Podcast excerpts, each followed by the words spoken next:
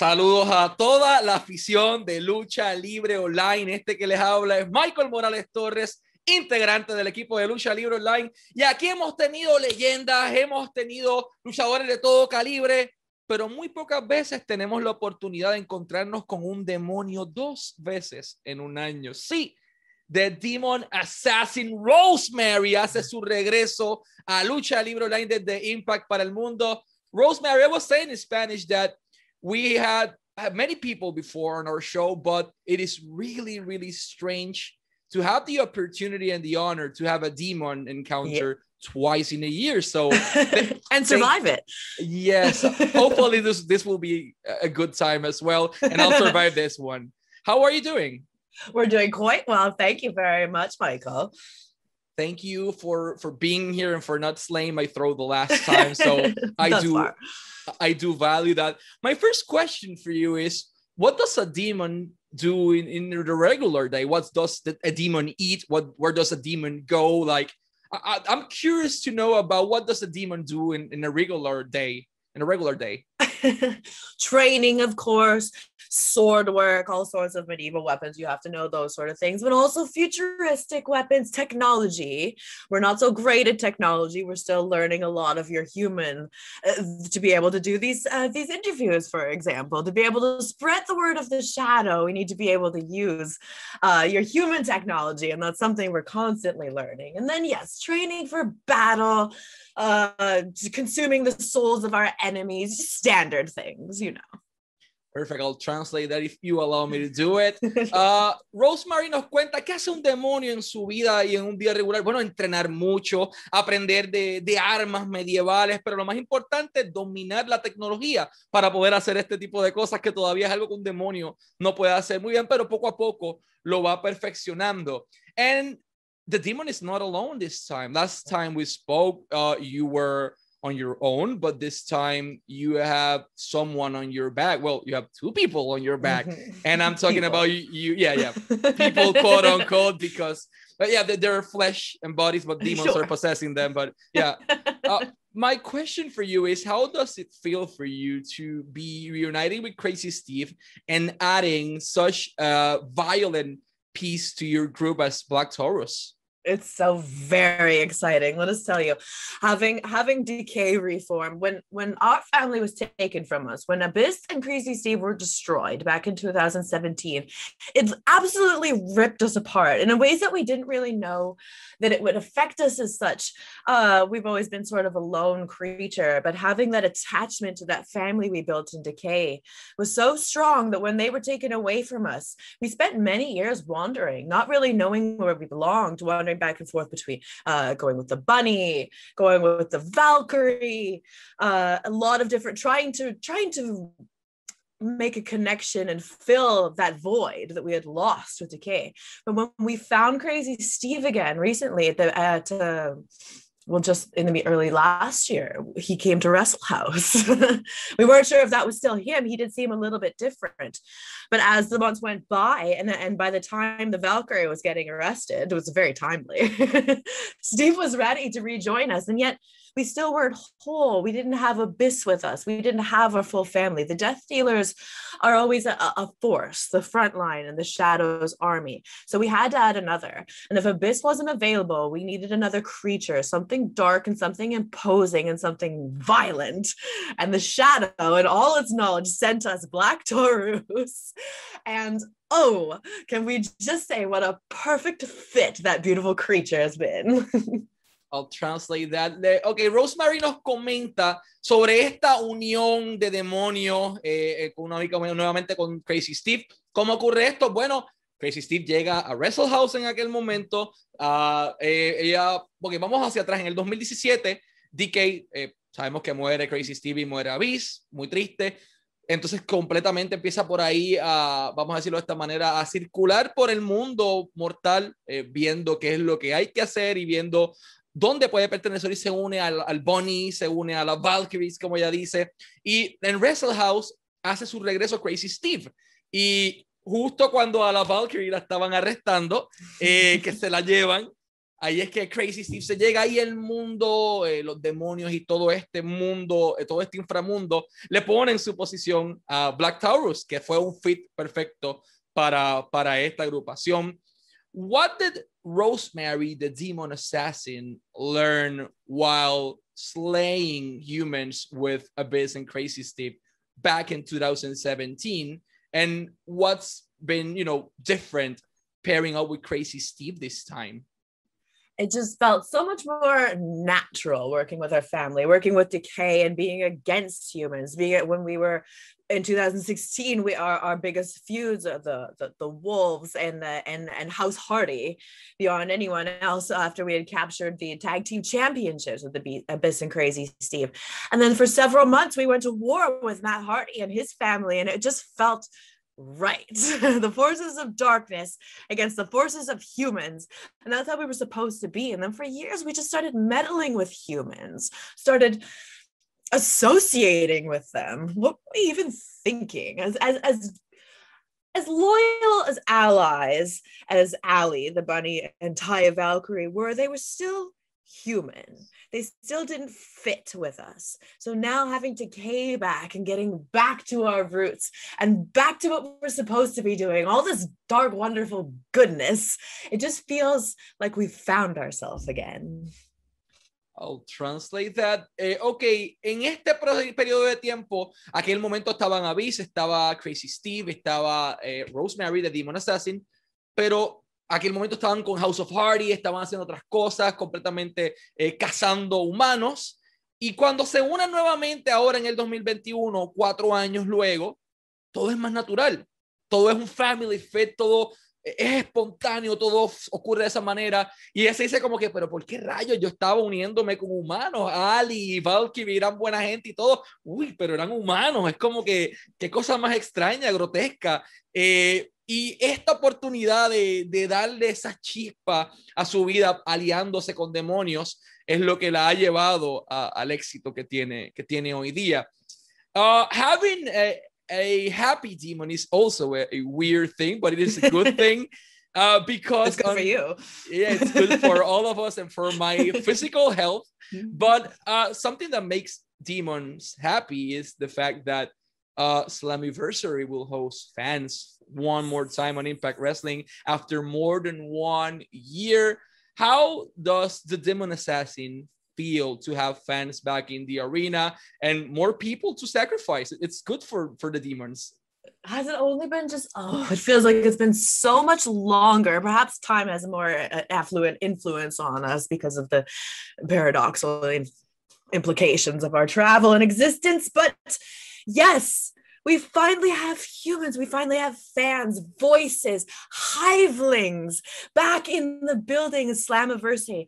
July 17th, we've got it circled because that is the day that not only do we hear the hive here, but we will hear the hive here all around us, giving us their energy, pulling it towards us. And whatever we end up doing at Slammiversary, we will have the full support of the hive behind us in person.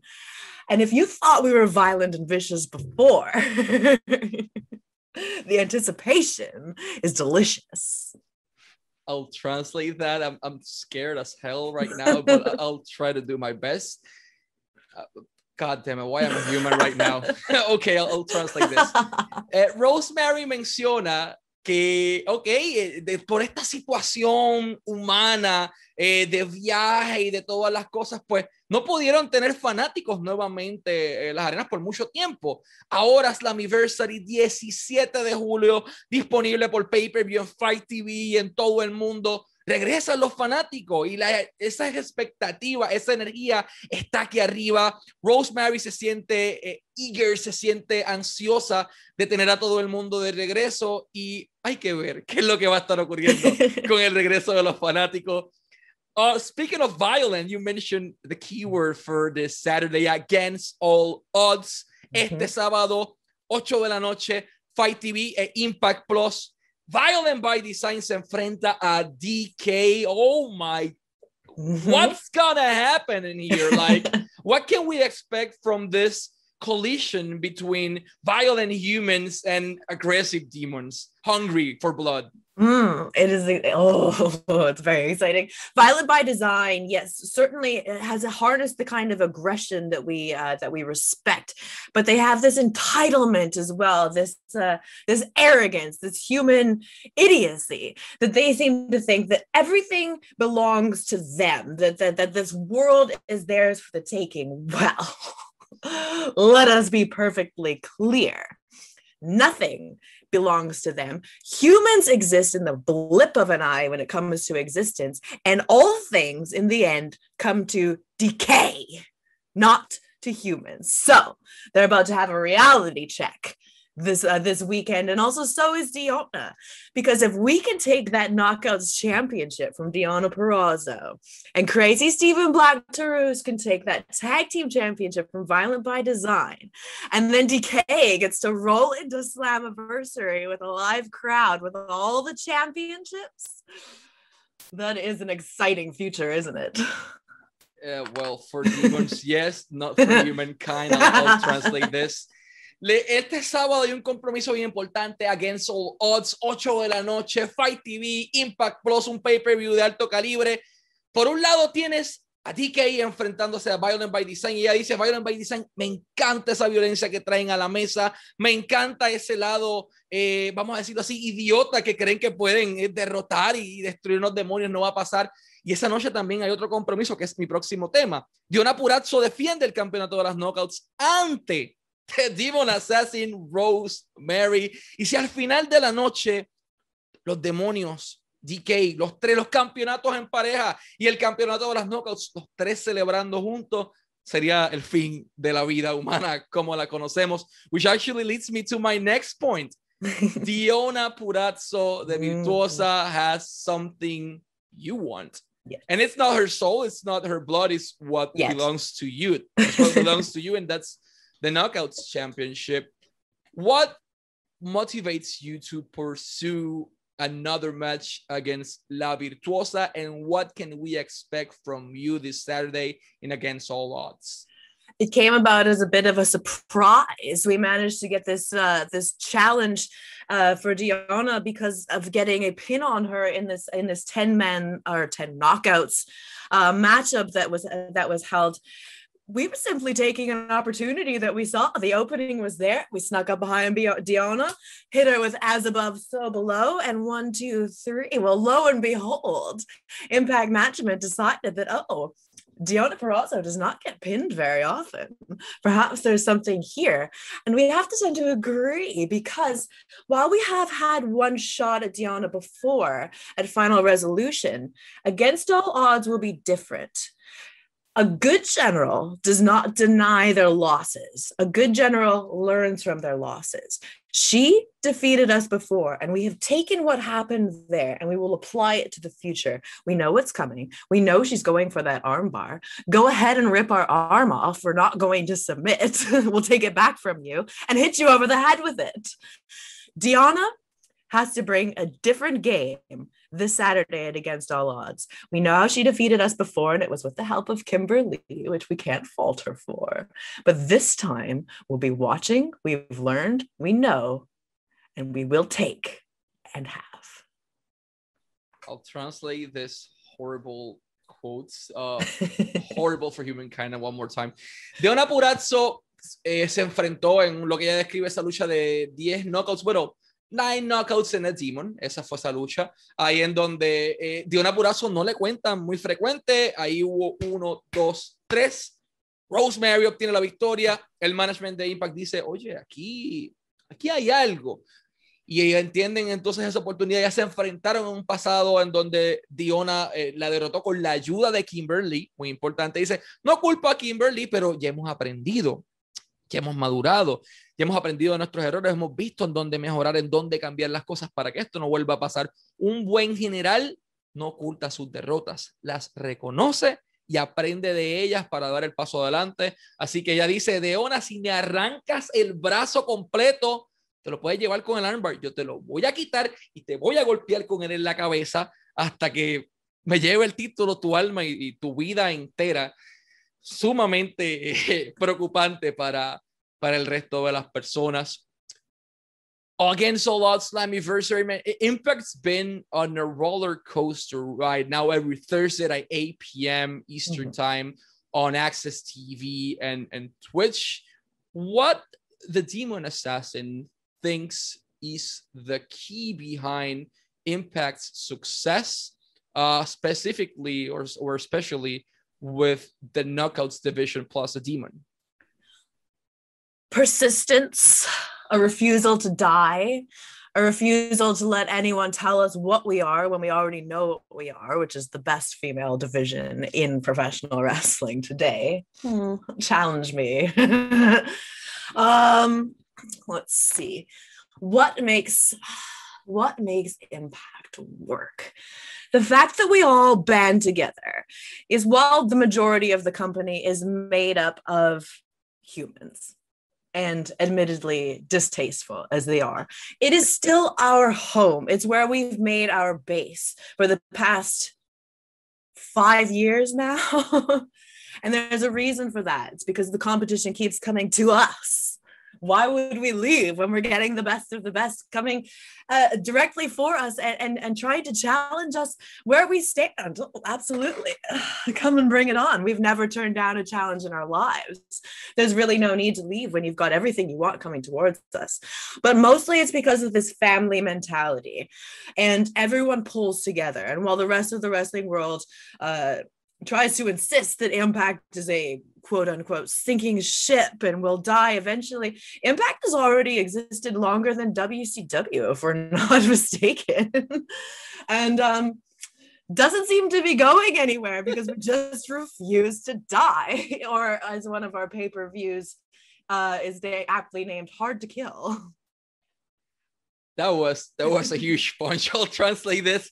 Eh, ok, le pregunto a ella cuál ha sido la clave del éxito de Impact Wrestling en este último tiempo, sobre todo con la división de las knockouts. Persistencia, consistencia en lo que hacen, trabajo fuerte. La gente dice que esto es un barco hundiéndose, como ella llama constantemente. Yo lo veo aquí. Ha durado más que WCW y dice que Impact Wrestling tiene la mejor división de, mujeres en todo el mundo y quien no le crea que ven y la red, ¿para qué me voy a ir de aquí? Llevo cinco años, si me están trayendo toda la competencia, que vengan aquí, todo el mundo llega aquí eventualmente. Palabras bastante interesantes de, de Rosemary. Uh, first of all, I thank you very much for your time and for not slaying my throat yet. Uh, Twice survived. Not many can say that. Yes, for, I've, been a fortunate human. Last but not least, the flesh that's been possessed by the demon has been mm-hmm. active in the rings for over 13 years now. What's the thing you are the most proud of during your wrestling career, quote unquote wrestling, or this uh, human, uh, completely, I don't know, human hunt you've been after for last years?